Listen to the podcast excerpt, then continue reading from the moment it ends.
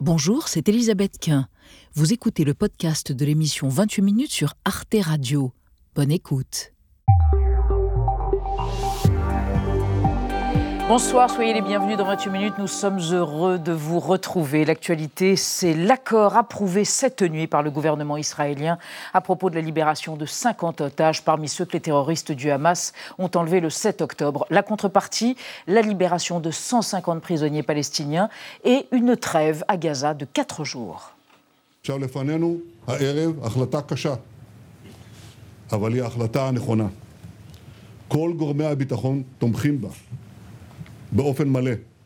Une question s'impose évidemment, qui sort gagnant de ces négociations et pourquoi le Qatar est-il devenu un médiateur absolument incontournable dans la guerre Israël-Hamas? On en débattra tout à l'heure, avant de retrouver en dernière partie d'émission Marie Bonisso et Xavier Mauduit. Bonsoir, Elisabeth. De quoi parlez-vous tout à l'heure?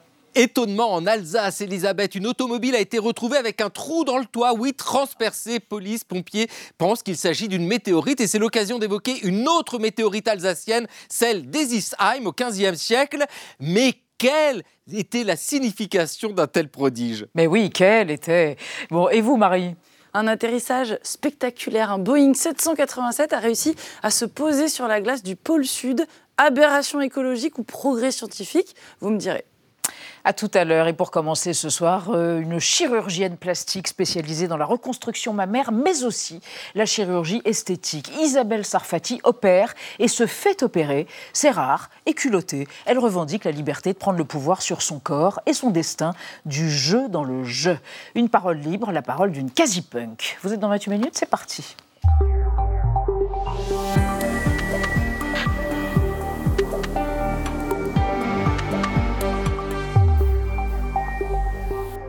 Bonsoir Isabelle Sarfati.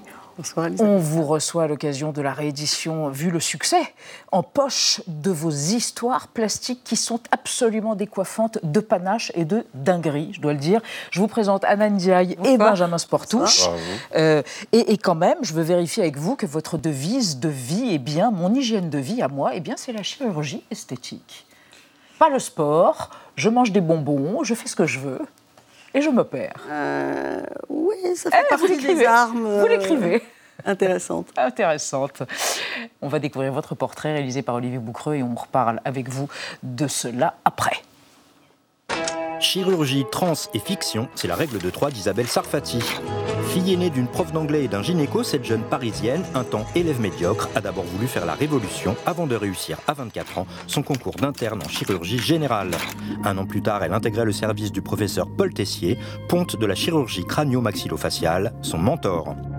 La chire, comme on dit dans le jargon médical, elle en a fait sa spécialité, pas n'importe laquelle, la plastique, l'esthétique, qu'elle a apprise dans une université californienne, celle que ses détracteurs considèrent comme une soumission au dictat de la jeunesse et qu'elle préfère voir comme une prise de pouvoir sur le temps qui passe. Je m'achète de la féminité et du sexy et j'ai le pouvoir. Si elle opère, elle se fait aussi opérer.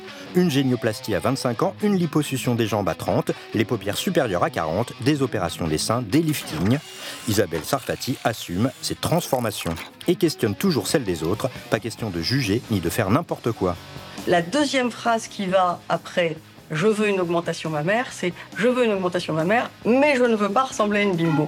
Cette spécialiste de la chirurgie des seins reçoit de plus en plus de personnes qui veulent transiter d'homme à femme, de femme à homme, et cela commence toujours par des prothèses ou des réductions mammaires. Si l'homme transforme le monde à travers ses inventions, il peut bien le faire aussi avec son corps.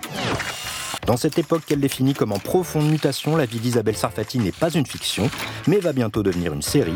Tout ce qu'elle décrit dans son journal de bord Histoire plastique est parfois incroyable mais vrai, comme ce jeune homme qui rêvait depuis l'enfance de se faire découper la langue en deux. Pour l'Institut du 5, elle a créé en 2004, celle qui s'imaginait plus jeune réalisatrice, a elle-même signé des petits films promotionnels, didactiques et esthétiques. Cinéphile, fan de David Bowie et d'Almodovar, Isabelle Sarfati espère que ses histoires de vie et leur effet miroir deviendront une série tendre, pop et libertaire, à son image peut-être. Docteur Sarfati, vous êtes fascinante parce que pendant qu'on était un peu épouvanté par la langue bifide du jeune homme, vous êtes imperturbable. Rien ne vous surprend. C'est quand même dingue l'image. On se disait comment il fait pour un cunilingus Il doit être très, très, très, très fort. Ah bah très fort C'est peut-être pour ça qu'il vous l'a demandé. Crash C'est dingue. Non mais plus largement, euh, c'est vrai que vous, vous soulevez ce- ce- ce- ce- cette chose euh, que inciser un corps humain sans motif médical, c'est une transgression en vérité. C'est une transgression C'est une absolue. vraie transgression. Et d'ailleurs, c'est quelque chose qui se fait en public. On appelle le bloc opératoire, en anglais, ça se dit, c'est le théâtre. Oui. C'est-à-dire qu'il y a du monde, il y a des gens qui assistent. C'est pas quelque chose qui se fait tout seul dans un coin, c'est quelque chose qui se fait avec du public, avec une caution et clairement dans l'intérêt du patient, parce que sinon c'est de la barbarie. Alors vous dites dans vos histoires plastiques qui sont complètement dingues, j'opère, je me fais opérer, et, et évidemment on a, envie de vous demander, mais combien d'opérations vous êtes-vous auto-infligé, enfin sans euh, aucune commisération dans ce terme Euh, Neuf, je crois, le menton, le front, les seins, une liposuction. euh, et vous dites d'ailleurs, vous écrivez à un moment, et ça n'est pas fini.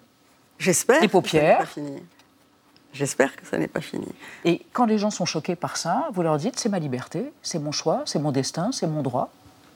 Les gens sont rarement choqués par ce qu'on fait. Les gens, c'est c'est plutôt de l'identification. Certaines personnes pensent qu'elles n'y auraient pas recours et ont un jugement euh, comme si c'était une défaite d'y avoir recours. Ce que je comprends très bien, c'est vrai que c'est une défaite, mais c'est une victoire aussi. Ouais.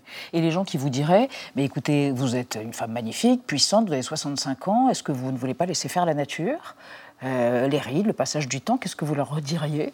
Les médecins et la nature, ça ne va pas du tout ensemble. Les médecins passent leur vie à s'ériger contre la nature, à s'ériger contre la mort, contre la maladie. Ça n'a rien de naturel, tout ça. Vous avez euh, des clients qui vous font des demandes folles dans le livre. Alors, il y a le gamin de 18 ans qui est émotif, qui veut un plus gros sexe. Vous êtes confronté à cette demande. Il y a le joueur de poker qui veut quatre testicules parce qu'il veut se toucher les couilles quand il bluffe au poker. J'adore cette Et histoire. vous le faites. J'adore cette histoire parce qu'elle est liée au langage. C'est-à-dire, euh, ça va avec j'en ai des grosses. Mais c'est- par rapport à un langage. Il a envie de savoir qu'il en a des grosses pour jouer au poker. Ça n'a rien à voir avec le sexuel. Je trouve que c'est C'est une représentation de son corps, Oui. c'est une symbolique, et vous accédez à son désir parce que Ça, c'est pas moi. Celui-là, ce n'est pas moi. Moi, j'étais appelée sur cette histoire juste pour élargir la verge. Ah, juste ça. Très bien. Benjamin, eh bien écoutez, Voilà. c'est une perche qui vous est tendue. Oui, si on peut dire. Mais dites, vous êtes un peu l'antichambre euh, du psy, quand même. Vous croisez des, ano- des anorexiques, des dépressifs, des schizophrènes. Et du coup, on se dit, bah, elle a quand même une énorme responsabilité. Elle doit, elle devrait refuser, souvent, quand elle se retrouve face à des gens qui, justement, ne sont pas forcément stables. Si on mettait une caméra dans mon- ma consultation, Oui. dans mon cabinet, on verrait que mais 99% des gens ont des demandes parfaitement intelligibles, parfaitement calibrées. Ça- tout ça semble assez évident.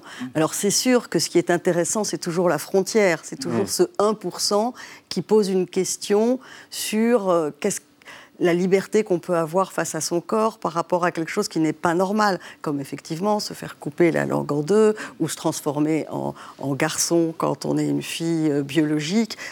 C'est ces zones frontières.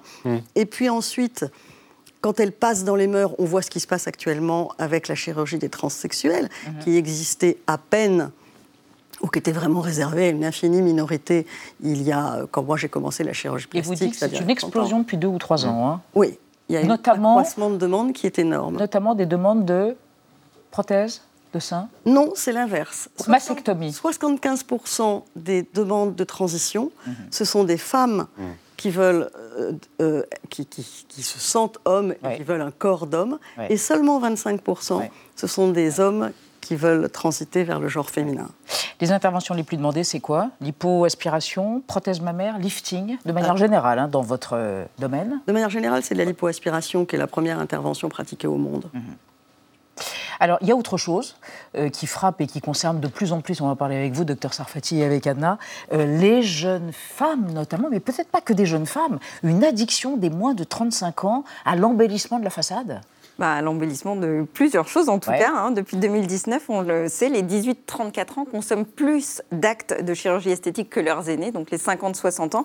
Et c'est une enquête qui a été menée par deux journalistes au Parisien. Elles racontent dans leur livre qui s'appelle Génération Bistouri que le recours à la chirurgie esthétique c'est banalisé. Aujourd'hui, on s'achète un nouveau-né, de nouvelles lèvres, comme on achèterait un vêtement, ou alors, eh bien, on se fait offrir une nouvelle paire de seins par papa maman après avoir euh, obtenu son bac. Et pour ces deux journalistes, eh bien, ces addicts, ces nouveaux addicts, sont soit décomplexés, soit des fashion victimes qui veulent à tout prix ressembler à leurs idoles, comme par exemple à Kim Kardashian avec sa taille de guêpe, ses seins et ses fesses XXL. Et les journalistes parlent même d'un fascisme de la beauté qui est imposé par la télé-réalité et les réseaux sociaux. Isabelle Sarfati, est-ce que vous, euh, ça, ne vous inquiète pas de voir qu'on ait recours à la chirurgie esthétique si tôt, si jeune? Alors il y a plusieurs choses dans ce que vous dites. Premièrement, l'explosion, elle a lieu à cause de la médecine esthétique et pas à cause de la chirurgie esthétique. À partir du moment où vous pouvez avoir une transformation uniquement en rentrant dans un cabinet médical, sans passer par le bloc opératoire, sans l'intrusion du bistouri, euh, c'est quelque chose qui est plus facile. Et les injections, par bah, exemple Les injections, le botox, les acides hyaluroniques, euh, tout ça, c'est facile, c'est de la transformation facile. L'acide hyaluronique, on peut aussi le retirer, on a un produit qui le dissout. Donc, on pourrait dire qu'il y a une augmentation de la consommation de chirurgie esthétique, mais comme on comprend la médecine esthétique et que cette explosion, elle est concomitante à l'explosion de la médecine esthétique, en gros, ça veut dire que les jeunes n'hésitent pas à se faire très tôt un peu de Botox ou un peu d'acide hyaluronique. C'est dommage. Je crois pas. Il faudrait le réguler, parce qu'il y a beaucoup d'escroqueries, semble-t-il. Il faudrait réguler, mettre un peu d'ordre là-dedans, avec des établissements qui ont l'air un peu fantaisistes. On voit des images régulièrement de jeunes filles qui ont la lèvre nécrosée euh, suite à des interventions mal faites. Est-ce que vous pensez qu'il faudrait mettre un peu d'ordre dans tout ça? Dans leur, Pour elles, pour leur intérêt Je pense qu'il y a plus de bruit autour que de réelles fraudes. Je pense que beaucoup de plasticiens hmm. ont enfourché ce cheval de bataille pour faire de la communication, mais qu'en fait, ça concerne très peu de cas, parce que c'est vraiment c'est l'exercice illégal de la hmm. médecine. Je veux dire, c'est énorme, c'est de la prison, euh, c'est compliqué. Qu'ensuite, tout ça est lié au problème que les acides hyaluroniques sont des dispositifs médicaux et pas des médicaments, et donc ils sont en vente libre. C'est là-dessus qu'il va peut-être y avoir une régulation euh, qui semble à peu près fondée. Mais vous considérez que les réseaux sociaux, avec cette imagerie, ces normes peut-être aliénantes, ces fameuses images à la Kim Kardashian, font du mal, c'est-à-dire font du mal mentalement à toute une génération de femmes qui se disent c'est ça ou rien, euh, physiquement pour moi Kim Kardashian a fait pas mal pour les femmes, en fait. Non, ah mais le cul de Kim Kardashian ah. a fait pas mal pour les ah femmes. parce que, bah parce qu'il y a 30 ans, tout le monde voulait être stéréotypé, c'est-à-dire grande, fine, sans forme, avec des ah. hanches étroites et des jambes longues, et si possible une poitrine un peu voluptueuse. Mhm. Kim Kardashian, elle a fait exploser ces normes de beauté qui sont beaucoup plus diverses.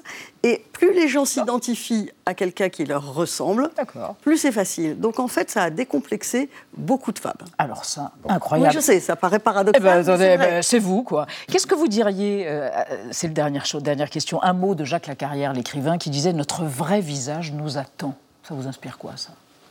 D'abord, ça me séduit. Parce que c'est quelque chose qui va vers le futur et c'est quelque chose qui se construit.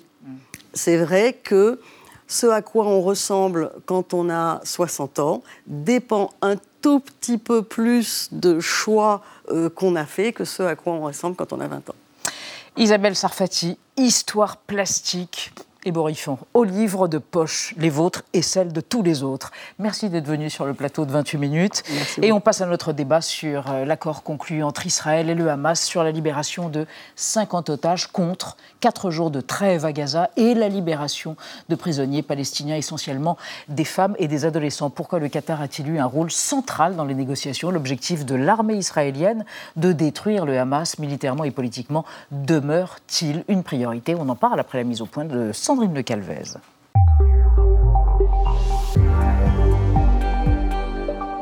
Rivées sur les écrans et les chaînes de télévision israéliennes, les familles des otages du Hamas scrutaient hier soir la moindre information sur une possible libération de leurs proches. Je veux que ma petite fille revienne le plus vite possible. Imagine ton enfant. Au lieu de dormir dans son lit, il est retenu sous terre dans un profond tunnel.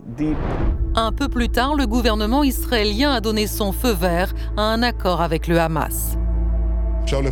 Nous sommes confrontés à une décision difficile ce soir, mais c'est une bonne décision. L'ensemble de l'appareil de la sécurité la soutient pleinement.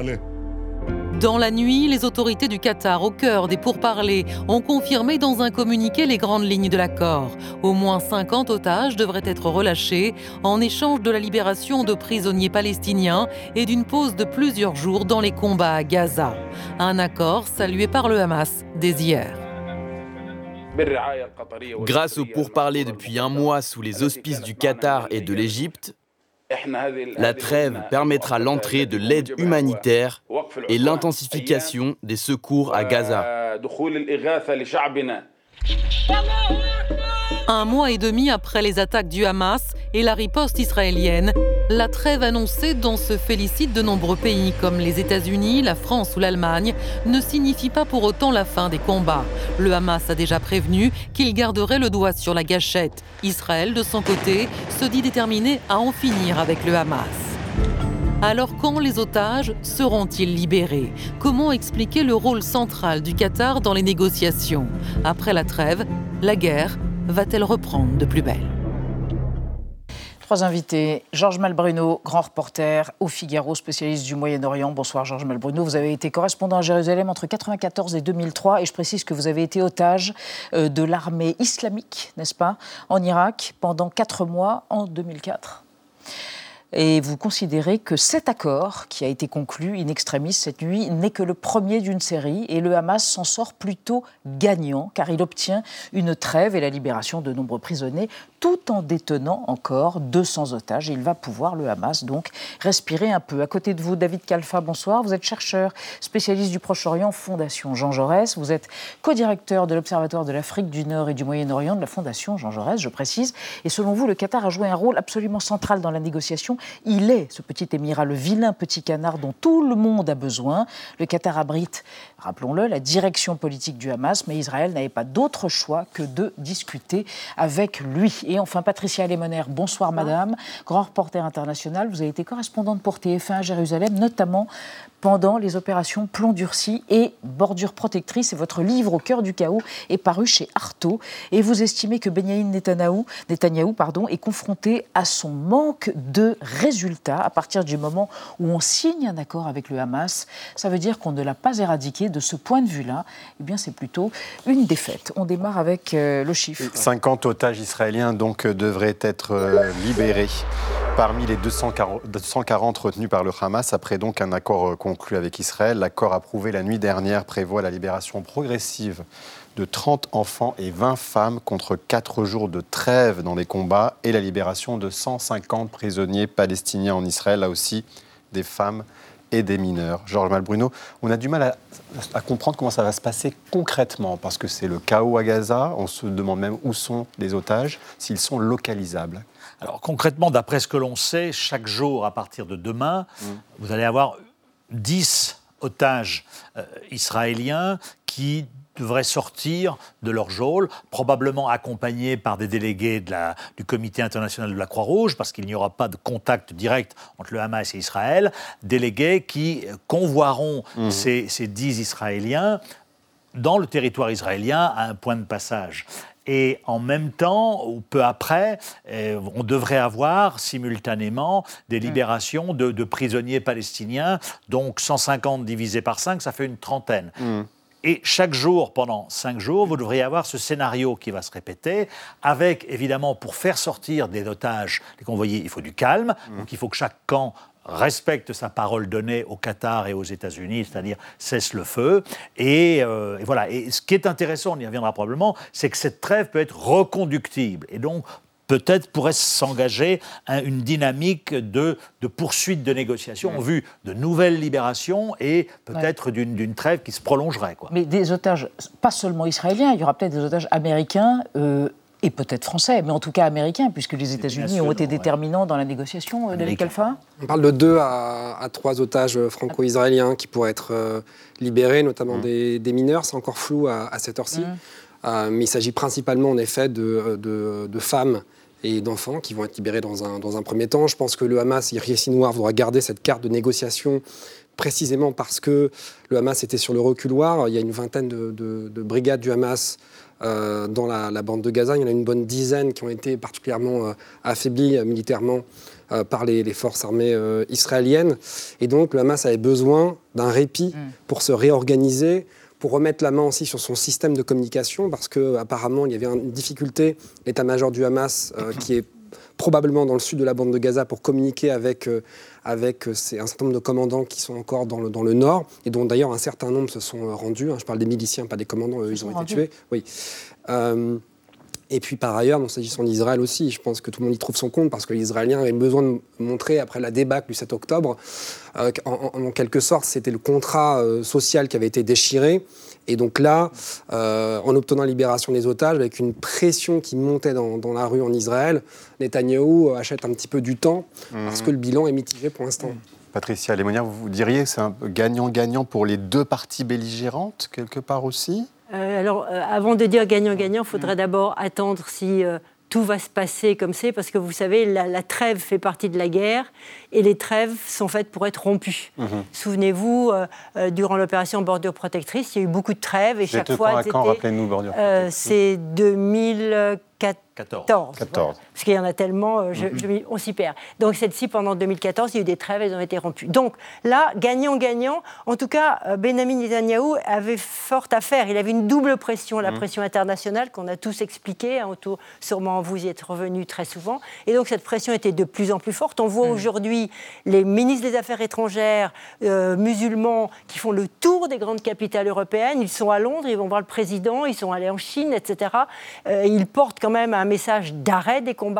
Euh, donc il y a cette forte pression internationale. Il y a aussi la pression intérieure. Donc lui, en fait, mm. cette, cette, cette, trêve euh, lui donne du répit sur un plan militaire, mais aussi répond à la pression, effectivement. Et puis sur le plan du Hamas, je serai, je serai brève, effectivement, le Hamas, avec cette trêve, eh bien, reprend le flambeau de la lutte euh, nationaliste palestinienne en disant, regardez, après avoir quand même 14 mm. 000 morts dans la bande de Gaza, il a dit, je, sauve des prisonniers palestiniens donc je suis le héros en quelque sorte de cette lutte. Georges Bruno, c'est vrai d'un côté, Hamas dit se, se, place aussi en capacité de négocier avec les puissants, mais Israël dit aussi, je, voilà, ça justifie le recours à la force parce que voilà le résultat.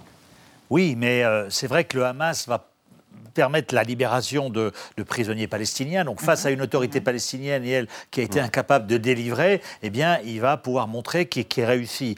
Euh, je crois qu'il faut aussi, dans cette affaire-là, souligner, il y a le rôle du Qatar qui a été essentiel. On va, le rôle en parler dans un instant. Le rôle américain a été essentiel. Les informations commencent à filtrer et on voit bien que Biden la et CIA, la, petite équipe qui a été formée, avec le Qatar, ont négocié. Et ce qui, moi ça ne me surprend pas, mais ça surprend beaucoup de gens parce que, vous vous souvenez, on, a dit, certains ont dit dès le 8 octobre, non, jamais on négociera avec le Hamas. Il est évident qu'immédiatement, le Qatar a proposé aux États-Unis de monter une, équipe et que, eh bien, on a essayé de négocier parce que parce qu'il n'y avait pas d'autres issues, y compris pour Israël. Et, aujourd'hui, effectivement, je dirais que l'avantage est plutôt côté Hamas, mais, euh, mais, euh, mais Netanyahou aussi récupère euh, des otages et c'est devenu, sous la pression américaine, cette cette survie des otages, cette libération, est, devenue une, est redevenue une priorité. Mhm. Alors, euh, on va se reporter à une archive qui date de 2011, la libération du soldat Chalit au bout de 4 ans, plus de 4 ans d'emprisonnement, en l'échange de plus de 1000 prisonniers. C'est pour essayer de comprendre les rapports de force, les ratios, puisque là, on parle de libération de 50 otages contre plus d'une centaine de prisonniers palestiniens. On en parle juste après. Voici l'archive. Après 5 ans et 4 mois de captivité dans une cellule cachée quelque part dans Gaza, Gilad Shalit est un homme libre. Fatigué, pâle et fébrile, il est pris en charge par les Israéliens qui lui font tout de suite passer un examen médical. La libération du jeune appelé de 24 ans a lieu en Égypte. Alors c'est à la télévision égyptienne qu'il dit ses premiers mots. J'espère que l'accord sur ma libération conduira à la paix entre Israéliens et Palestiniens. Gilad Shalit a été échangé contre un millier de prisonniers palestiniens dont 280 condamnés à perpétuité pour des crimes de sang. Ils sont portés en triomphe dès leur retour chez eux, comme Alabazian devenu aveugle en préparant un attentat à la bombe. David Kalfa, en fait, Israël en même temps envoie euh, le message qu'un otage israélien vaut tant de prisonniers palestiniens. Quel est son intérêt à faire ça? Bah, moi, moi, je pense qu'il faut interpréter ça aussi. Euh, comme un, nouveau rapport de force entre, entre Israël et, le Hamas. C'est-à-dire qu'il y, a un peu plus de 10 ans, c'était du 1 pour 1000, là on est sur du 1 pour 3. Donc ça dit bien quand même aussi la dynamique militaire sur le terrain, c'est-à-dire que le Hamas subissait les, assauts de l'armée israélienne avec une vraie difficulté vraiment à, entreprendre un certain nombre d'actions de, euh, contre-guérilla euh, en menant un certain nombre d'embuscades face aux forces spéciales euh, israéliennes. Et encore une fois, je pense que c'est lié à la difficulté aussi de, communication euh, suite à la décapitation d'un certain nombre de commandants des bataillons qui, du coup, en fait, ne pouvaient plus donner d'ordre, y compris leur numéro 2 étaient, ont été tués dans des frappes aériennes israéliennes. Donc on voit bien en fait qu'il y avait un intérêt, si vous voulez, quasi, en tout cas stratégique pour le Hamas à essayer de se regrouper, de se réorganiser, euh, de gagner un petit peu euh, du temps. Mm. Et donc ce rapport de force, il a bougé. Euh, par ailleurs, moi, je, note aussi que le profil mm. des, prisonniers qui ah. sont libérés change. ce sont des gens. Alors, ce sont des gens qui principalement euh, sont accusés de terrorisme, c'est-à-dire que soit ils ont tiré euh, à l'arme automatique, mais ils n'ont pas tué, il n'y a pas de crime de sang, ils ont, ils ont pu blesser, il y a eu des attaques au couteau, donc on est sur des profils un peu moins durs aussi que ceux qui avaient été libérés en, 2011. Je rappelle d'ailleurs que euh, Yirki Sinwar, qui est le chef du Hamas dans le bande de Gaza, a été libéré, a été libéré en 2011. Donc, on est, donc on voit bien et que après sa libération, il a été le donneur d'ordre de ce qui s'est passé le 7 octobre. Et, le chef d'orchestre des massacres du 7 octobre. Donc, donc on voit bien que le rapport de force là, je crois qu'il est plus favorable à Israël, mais encore une fois que ça, correspond à euh. Euh, bah, le 1, du 1 au 3 au 1 au, à 1 à 1000, je crois que c'est assez clair. Enfin, je veux dire, y a pas Simplement, si je peux me permettre, et Patricia Lémonière après. Ils avaient une, un otage, là, ils en ont 200. Donc ils peuvent tout à fait. Ils, vont, ils ont commencé mm. par effectivement ceux qui n'ont pas de sang sur les mains, comme ils disent, mais je suis certain qu'à la fin, et ça va, se, ça va continuer, mais à la fin, et ils l'ont dit, et il faut, il faut les croire, ils vont garder les 20 ou 30 euh, généraux ou au gradé israélien pour terminer le, mhm. deal de ceux qui seront encore euh, détenus en Israël. Donc euh, c'est ça qui change la donne. Alors sur cette question des otages, il y a deux choses. D'abord, Gilad Shalit, ça s'est étalé sur en 2011. Hein. Hein, sur deux ans pratiquement, hein, les négociations. Donc, euh, au bout de deux ans, effectivement, Benjamin Netanyahu, qui était déjà à la manœuvre, a lâché. Euh, et ça n'a pas euh, convenu forcément à tout le monde. Là, on se trouve sur une période très restreinte et le Hamas a intérêt à lâcher effectivement progressivement parce que c'est une assurance vie malgré tout ces, otages. Euh, parce que même si euh, le ministre, le Premier ministre a aujourd'hui réaffirmé très tôt, ou dans la nuit a réaffirmé qu'il voulait continuer, oui, Premier ministre mm. israélien, à éradiquer le Hamas, on sent très bien que ce n'est pas aussi simple que ça, puisque justement, c'est que les, enfin, il n'y a pas de tête d'affiche du Hamas qui ont été tués pour l'instant. Mm. Il n'y a pas les fameux bunkers qu'on nous annonçait, n'ont toujours pas été, peut-être le seront-ils, mais à cette heure-là, ils mm. ne l'ont pas été. Donc le, Hamas, en fait, a besoin de ce temps aussi pour se restructurer peut-être, et l'armée israélienne aussi a besoin un peu de temps pour, euh, pour aussi souffler. Donc euh, ce, ces, ces, négociations qui, qui s'étalent, qui s'étirent, est à l'avantage des deux. Mmh. chacun y trouve son compte. On, va évoquer l'importance euh, du Qatar, qui est devenu absolument médiateur indispensable, et on va commencer avec vous, Anna, en évoquant la situation et le lien entre Ismaël Haniyeh, qui est le représentant du Hamas, et le Qatar. Ben oui, car le Qatar, on le sait, entretient des liens politiques, idéologiques et financiers avec le Hamas depuis longtemps. Sur les liens politiques, d'abord, il a toujours refusé de considérer le Hamas comme un groupement terroriste. Et surtout, il abrite la branche politique du Hamas depuis 2012. Ismaël Haniyeh, son dirigeant actuel, vit en exil à Doha depuis 2019, de même que son prédécesseur, Khaled Meshaal. Sur les liens idéologiques maintenant, il y a une proximité religieuse évidente hein, entre Doha et euh, le Hamas, qui a été créé en 1987 par les frères musulmans. Depuis, le Qatar défend ouvertement la cause palestinienne et sa lutte contre Israël. Et enfin, d'un point de vue matériel et financier, eh bien, le Qatar permet d'éviter l'effondrement de la bande de Gaza en finançant notamment le paiement des salaires des fonctionnaires du Hamas à hauteur de centaines de millions de dollars par an. Il participe aussi à la construction d'infrastructures publiques et fournit du carburant de manière très assidue pour faire fonctionner la seule centrale centrale électrique gazaoui, échanges qui sont d'ailleurs coordonnés avec Israël euh, et les États-Unis. Georges Malbruno, est-ce qu'on peut être vraiment un médiateur neutre quand on, voilà, on, entretient, euh, on soutient politiquement et financièrement Il ne s'agit pas d'être neutre, il s'agit d'être efficace. On n'est pas, encore une fois, comme je vous le disais la dernière fois, on n'est pas dans un monde de bisounours. Et Netanyahou, qui déteste le Hamas, qui n'aime pas trop le Qatar, euh, dont on lui a proposé, les Américains, au bout de 3-4 jours, le Qatar veut jouer un rôle, il a dit oui, parce que c'est l'efficacité qui prime. Le Qatar a réussi cette, cette, cette prouesse d'être de, d'être un médiateur euh, efficace et de parler je le dis entre guillemets, à tous les salopards auxquels on ne parle pas. Et ils le font avec efficacité, ils l'ont fait avec les talibans, ils le font parfois avec les Iraniens, ils l'ont fait jadis avec, avec nous, euh, quand on était otages. C'est une référence en termes de médiation au niveau international. Une spécificité qui est reconnue par les États-Unis et qui est, et qui est appréciée Emmanuel Macron a appelé l'émir du Qatar le lendemain ou le surlendemain mm. parce que l'adresse, tous les canaux convergeaient vers le Qatar. Ça n'est pas. C'est du soft power pour eux, c'est quoi Qu'est-ce que, ah quel, est le, quel, est le, gain Quel est le gain symbolique bah, Le gain symbolique, c'est que si vous voulez. Euh, diplomatique. Oh, quand ils libèrent des otages, ils rendent service à un pays ami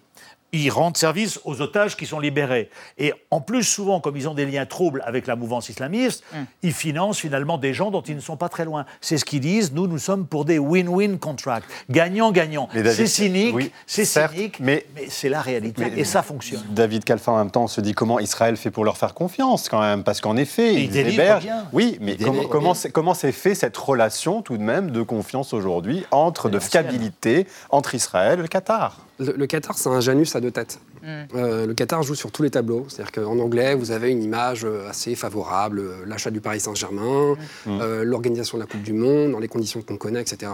Et puis, en arabe, c'est autre chose. Vous avez, vous avez parlé du financement du, Hamas, mais il y a aussi, sur le plan de la guerre informationnelle, très clairement, Al Jazeera qui relaie la propagande du, Hamas. Chaîne de télévision, un tout petit exemple, si vous avez la possibilité de regarder Al Jazeera, pour ceux qui les arabophones, en anglais, donc là, impeccable, enfin impeccable. Mmh. Et en arabe, euh, les kibbutz, etc., qui ont été massacrés, c'est euh, des colonies pour Al Jazeera. Donc il y a même, même dans la sémantique, il y a vraiment une reprise de la rhétorique du, Hamas. Ceci étant dit, en effet, dans, enfin, on est dans, un monde euh, où la réelle politique règne. Je ne vois pas trop quelle serait l'alternative au, Qatar. Mmh. Ça serait quoi? L'Iran? Je pense qu'Erdogan s'est complètement déconsidéré avec un discours qui est d'ailleurs assez incompréhensible, avec un zigzag, avec un rapprochement avec les Israéliens, mais ensuite avec des accusations extrêmement violentes. Euh, du coup, euh, je Donc pense que... le seul médiateur disponible. Oui, oui, oui. Et puis, la, la, puissance financière aussi du, du, du, Qatar, la puissance diplomatique, avec une habileté euh, du, du Qatar. Ils, le font toujours avec l'aval américain. Alors, Patrice Salémonière, justement, oui, dire, voilà. Quel est le rôle quand même des États-Unis, qui sont toujours là en filigrane, tout de même Oui, je voulais juste ajouter effectivement ce point. le, le Hamas ne se serait pas établi au Qatar sans l'aval américain et je dirais même sans l'aval israélien. Je, vais même plus loin que, que le simple aval américain. Parce qu'il y avait le risque que ce mouvement s'établisse à Damas mm. ou dans des pays beaucoup moins fréquentables. Donc, euh, effectivement, le Qatar joue, joue, ce rôle et il le joue avec cette, cette, ces phrases qu'on lui pardonne. Souvenez-vous, au début, tout de suite après le 7 octobre, le Qatar a quand même déclaré que Israël était le seul responsable de la spirale de violence du, du 7 octobre. Alors, euh, après la pression américaine, les Israéliens finalement ont accepté que le Qatar joue un rôle. Et d'ailleurs, un de ses ministres a déclaré bon, bah, finalement, effectivement, ils peuvent, ils peuvent jouer ce rôle. Donc, il sert à tout le monde, le mmh. Qatar. Georges Malbruno, je vais poser une question d'idiote et de béotienne. Comment se fait-il qu'Israël, qui est capable de faire des actions ciblées, n'ait pas envoyé au Qatar quelqu'un pour, pardonnez-moi mon langage, dégommer le représentant du Hamas Si vous dégommez le représentant. Ismaël Haniyeh. vous voulez dire qu'après, il n'y a plus personne avec qui négocier Si vous dégommez le représentant du Hamas à, à Doha, quand Biden appelle l'émir du Qatar pour dire fais pression sur tes amis là. Mhm. S'il n'y a plus d'amis, il n'y a plus de pression. S'il n'y a plus de pression, il n'y a plus de libération d'otages. On est dans une mécanique froide de libération d'otages. C'est du machiavélisme. J'en ai été la victime et un peu le témoin après. Le Qatar est... intervenu pour vous Bien sûr, le Qatar est intervenu, a payé la rançon. Al Jazeera, d'Al Jazeera, Michel Barnier a lancé un appel. Euh, le Qatar était assez proche de nos ravisseurs, mais il a, il a, il a fait le job et il a permis la libération. Donc euh, voilà, c'est comme ça. David Kalfa, pour euh, euh, entamer un troisième chapitre, c'est celui d'Israël. Est-ce, qu'il a, que le pays a atteint ses objectifs à Gaza ou il faut envisager eh bien, une autre évolution du conflit, peut-être avec des assassinats ciblés dont on parlait à l'instant, qui n'ont plus rien à voir avec ce qu'on entend aujourd'hui dans l'offensive directe et majeure qu'elle est en train d'opérer Tant que les otages euh, israéliens, tant que la totalité des otages israéliens ne sont pas libérés, je doute que les Israéliens prennent le risque d'aller assassiner quelqu'un comme Ismaël Haniyeh, par exemple, mm. ou même Khaled Machal. Euh. Donc vous voyez une continuité de la guerre telle qu'elle est Pour l'instant, si vous voulez, L'armée israélienne a mené son offensive principalement dans le nord de la bande de Gaza. Euh, si on s'en tient à une analyse purement militaire, il n'y a aucun doute sur le fait qu'elle a réalisé un certain nombre d'objectifs tactiques. Mais euh, toute guerre a un objectif stratégique. On ne voit pas bien quel est le scénario d'après-guerre côté israélien, pour des raisons d'ailleurs politiques, puisque Netanyahou est prisonnier de son alliance avec l'extrême droite. Mais en tout cas, sur le plan strictement militaire, il n'y a aucun doute sur le fait qu'il y a un écrasement militaire du Hamas dans le nord de la bande de Gaza. Il y a encore des poches de résistance. Euh, et d'ailleurs, je pense que le risque aussi pour l'armée israélienne, c'est que, étant, ils vont être dans, les prochains jours dans une posture statique. Euh, en général, pour les armées régulières, c'est jamais bon face à des miliciens qui sont aguerris justement. Qui connaissent leur terrain qui connaissent leur terrain. généralement, l'avantage est aux défenseurs. Par ailleurs, en plus, qui mènent souvent des opérations de contre-guérilla. Je pense que le Hamas n'a pas intérêt aujourd'hui à reprendre les hostilités. Donc je ne vois pas pourquoi, si vous voulez, les miliciens attaqueraient des, positions israéliennes. Mais c'est possible, je vous rejoins là-dessus, parce que les, trêves, par définition, sont, fragiles. Et encore une fois, il y a un lien qui est rompu mmh. entre l'état-major qui est situé dans le sud de la bande de Gaza et euh, un certain nombre de miliciens du Hamas qui sont encore dans, le nord. La deuxième phase sera le sud. Mmh. Alors là, c'est la grande question mark, grand point d'interrogation. Parce qu'on a plus d'un million et demi de réfugiés palestiniens dans le sud de la bande de Gaza avec des villes euh, comme Khan qui sont quand même très peuplées. Et là, ça va être extrêmement compliqué pour les Israéliens, avec en plus une pression internationale qui ira croissante, parce que ça. la situation humanitaire est catastrophique. Ça change tout, il y a cette pression internationale, et vous dites qu'il n'y a pas que le Hamas. Oui, il n'y a pas que le Hamas, il y a, le djihad islamique et d'autres groupes qui sont plus ou moins mafieux ou des chefs de guerre, on va appeler ça comme on, comme, on veut, qui détiennent effectivement aussi des otages et qui peuvent à tout instant euh, faire euh, déraper ces fameuses trêves en lançant... Parce qu'en mm. général, chaque fois qu'il y a une trêve, avant une trêve, il y a une slave de roquettes qui part euh, sur, sur Israël. Là, on va voir ce qui se passe. Et ce qui va se passer maintenant sur un plan purement, euh, je pense, militaire peut-être, le, nord n'est pas, le nord de la bande de Gaza n'est pas sous contrôle de l'armée euh, israélienne. On a eu un tapis de bombes et il y a des tas d'endroits, quand on regarde en mmh. détail les, images, où il y a encore, on dit à peu près, le, Hamas serait encore, et, les autres groupes, mmh. seraient encore à près de 50% de, son, de, ses, de peut-être de ses effectifs. Encore. Tout ça étant évidemment euh, des évaluations de militaires et je ne suis mmh. pas encore général de l'armée. Georges Malbruno, dernière question envoyer un message à sa population, et c'était aussi important, vous l'avez dit, les otages,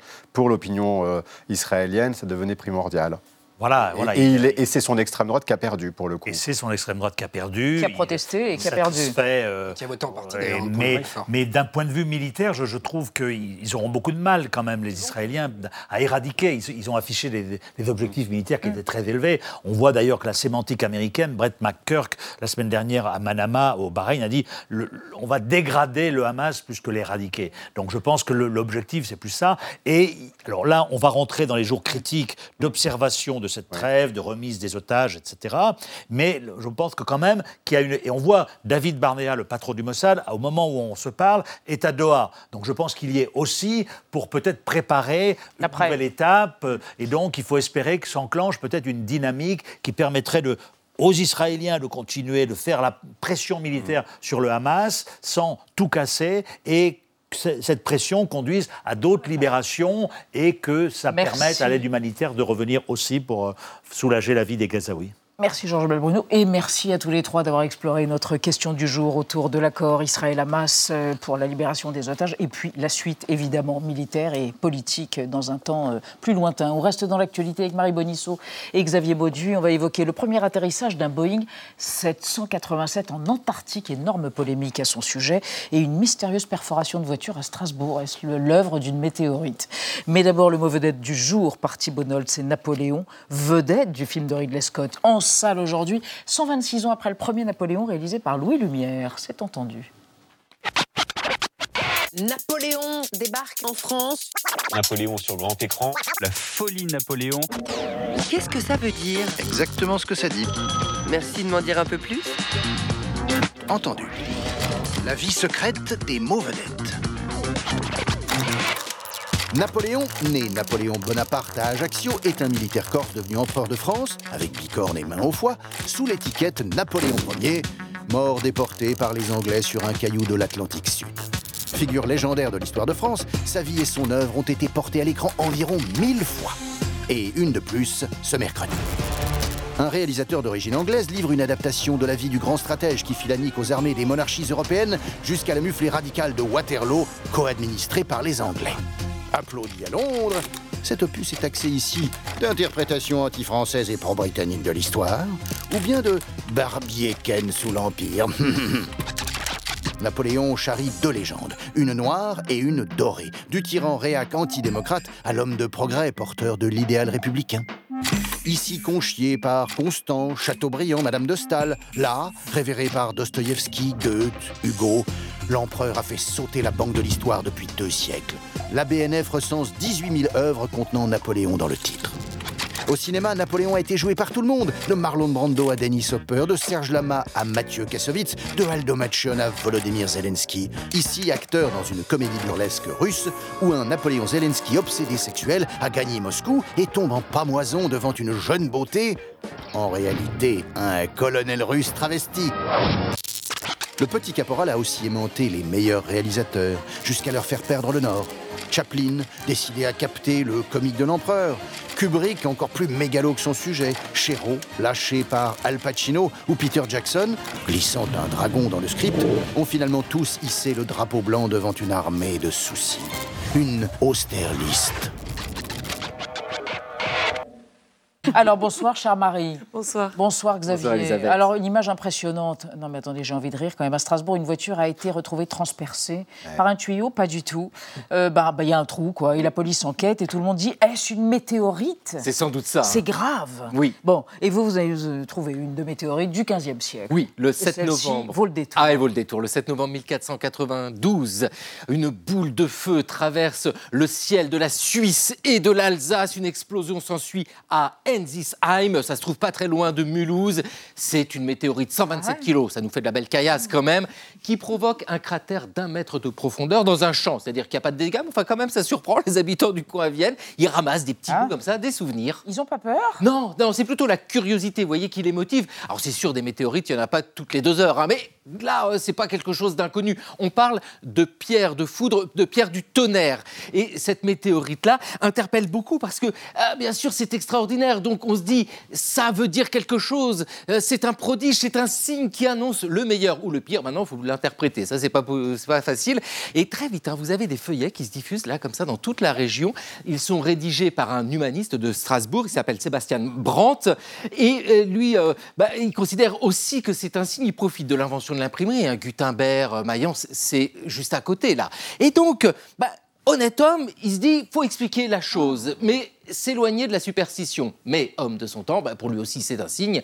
En trouver le sens. Que murmure la pierre Alors, Enzisheim, euh, cette ville où est tombée euh, la météorite, appartient alors aux Autrichiens. Enfin, c'est une possession des Habsbourg. Et Maximilien de Habsbourg, au même moment, aimerait bien devenir empereur du Saint-Empire romain germanique. Mais voilà, il y a un concurrent, c'est le roi de France, Charles VIII. Alors, Maximilien fait venir des savants de son entourage. Analysez-moi ce machin. Alors, ils réfléchissent, ces savants, ils disent c'est bon. Dieu vous a choisi. Alors vite, vite, Maximilien, il prend la pierre, il la ramène dans son château, il en laisse un petit bout aux habitants d'Ensisheim, parce que comme ça, ils la mettent dans leur église. La pierre ne ment pas, parce que Maximilien bat les Français et c'est lui qui devient empereur. La preuve qu'une fois encore, quelqu'un a eu raison d'investir dans la pierre. Historien et conseiller fiscal et patrimonial. Non, mais toutes les casquettes. Il vaut mieux, vous êtes chauve. Alors, chère Marie, euh, c'est une histoire quand même euh, qui déclenche pas mal de polémiques. Alors, c'est présenté comme un exploit pour la première fois de l'histoire de l'aviation. Bien, bien, bien. Un Boeing 787 a atterri en Antarctique. Oui. Mais dites donc, ça pollue ce machin. Bah, on va voir On va un voir. gros avion qui se pose sur la glace immaculée d'un continent qui est, c'est vrai, fond à vue, à vue d'œil. On peut se demander si c'est une bonne ou une mauvaise idée, mais d'abord, je voulais quand même vous montrer la prouesse technique, parce que vous avez envie de voir ça, un avion qui va se poser sur une piste de glace de 3 km de long. Regardez, oui, il y arrive, et il y arrive très bien. Ce Boeing 787 qui a 45 passagers à l'intérieur, 12 tonnes de matériel, principalement du matériel scientifique. Vous voyez, tout va bien et à, à ce jour, on nous dit que c'est le plus gros avion qui se soit posé euh, au pôle Sud. Bravo, bravo qu'il est norvégien puisque c'est donc la compagnie North Atlantic Airways, euh, avec des hôtesses de l'air bleu ciel et rayonnantes dans euh, le ciel de l'été. euh, oui, c'est l'été au en. Bah, Regardez comme elles sont contentes d'avoir réussi leur exploit. On est en plus à l'aérodrome de Troll, qui est géré par l'Institut polaire norvégien Troll. On adore ce nom, c'est à côté de la station Troll, station scientifique. Même si j'en profite quand même pour vous le rappeler que l'Antarctique n'a pas de nationalité. C'est une terra nullius depuis le traité de 1961 qui en a fait un continent dédié à la paix et, Et à la recherche. science. Donc vous avez plein de petites stations scientifiques partout, mais le territoire n'est à personne. Et justement, la science, qu'est-ce qu'elle a dit? Elle a dit bonne nouvelle. C'est la directrice de l'Institut polaire norvégien qui s'est réjouie dans la presse. Ce Boeing va contribuer, contribuer à réduire nos émissions et notre empreinte environnementale en Antarctique. Alors c'est un raisonnement peut-être un petit peu contre-intuitif. Du coup, je vais vous le détailler. Vous allez voir que c'est logique. C'est que comme ce Boeing peut transporter plus de passagers et plus de choses, plus de cargaisons Hmm. que les autres avions, et ben un Boeing pourra remplacer potentiellement plusieurs petits avions, sachant que vous avez entre 6 et 8 euh, avions qui, là, à l'année, atterrissent à Troll. C'est logique, c'est beau, c'est gros, c'est propre, et ça fait avancer la science. Bah, non, mais du coup, je me suis demandé, euh, au début j'étais soulagée, je me suis dit, bon, très bien, l'Antarctique n'est pas en train de devenir Roissy-Charles de Gaulle, mais j'ai quand même eu envie de creuser un petit peu ce qui se passait dans la zone. euh, parce que. C'est toujours un peu suspect les histoires d'avions qui se terminent bien. Et donc, j'ai trouvé dans le coin, dans cette zone qu'on appelle la terre de la Reine Maude, je trouve ça magnifique, euh, un palace. Regardez, ça donne très envie, mais vous n'avez pas les moyens. C'est un palace 5 étoiles pour les très très riches curieux. En ce moment, vous avez par exemple une semaine à 62 000 dollars. Le thème, c'est découverte des petits bébés manchots, empereurs. Il paraît que le prince Harry y va souvent. ouais. Et pour s'y rendre, justement, il y a deux ans tout pile, on célébrait l'atterrissage historique du premier Airbus A340 sur une piste glacée de l'Antarctique, juste à côté. À l'époque, les articles de presse sont tout aussi enthousiastes, mais sans le passage écolo. On ne le dit pas assez, je le répète, un avion peut en cacher un autre. Vous ne serez pas invité dans l'hôtel, mais merci d'avoir révélé toute cette histoire. Puis la Norvège, industrie fossile, enfin bon, on les connaît. Merci mes amis, merci Marie, merci à tous. À demain 20h05. Tchuss